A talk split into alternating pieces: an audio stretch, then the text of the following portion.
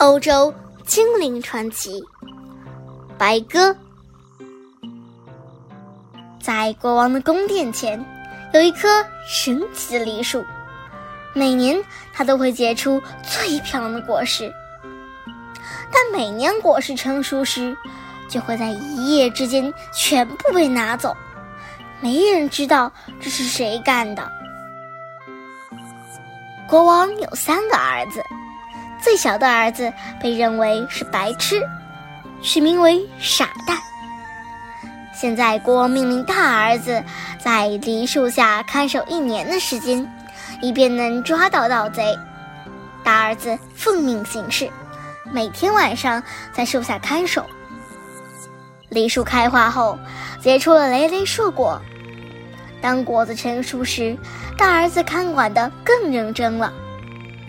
果实完全成熟了，但在采摘果实的最后一晚，王子睡着了。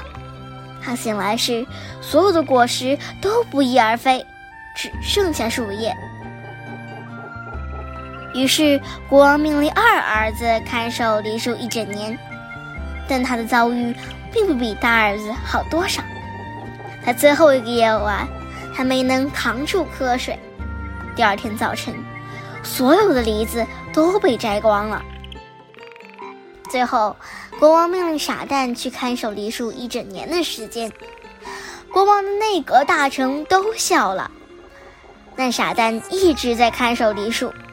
最后一个晚上，他忍住了瞌睡。他看见一只白鸽飞来了，把梨子一个一个的摘走了。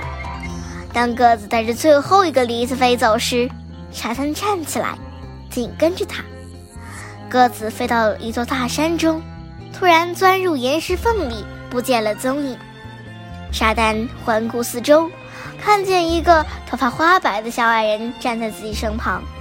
愿上帝保佑你，傻蛋对他说：“借你吉言，愿上帝保佑。”小矮人回答说：“现在爬到岩石里面，你就会找到财富。”沙滩走入岩石，下了好多级台阶。当走到底部时，他看到白鸽完全被蜘蛛网缠住了。在他的帮助下，白鸽获得了自由。当最后一层蜘蛛网被撕开后，站在他面前的是一位美丽的公主。公主成了他的妻子，他成了一位富有的国王，用智慧统治着自己的国家。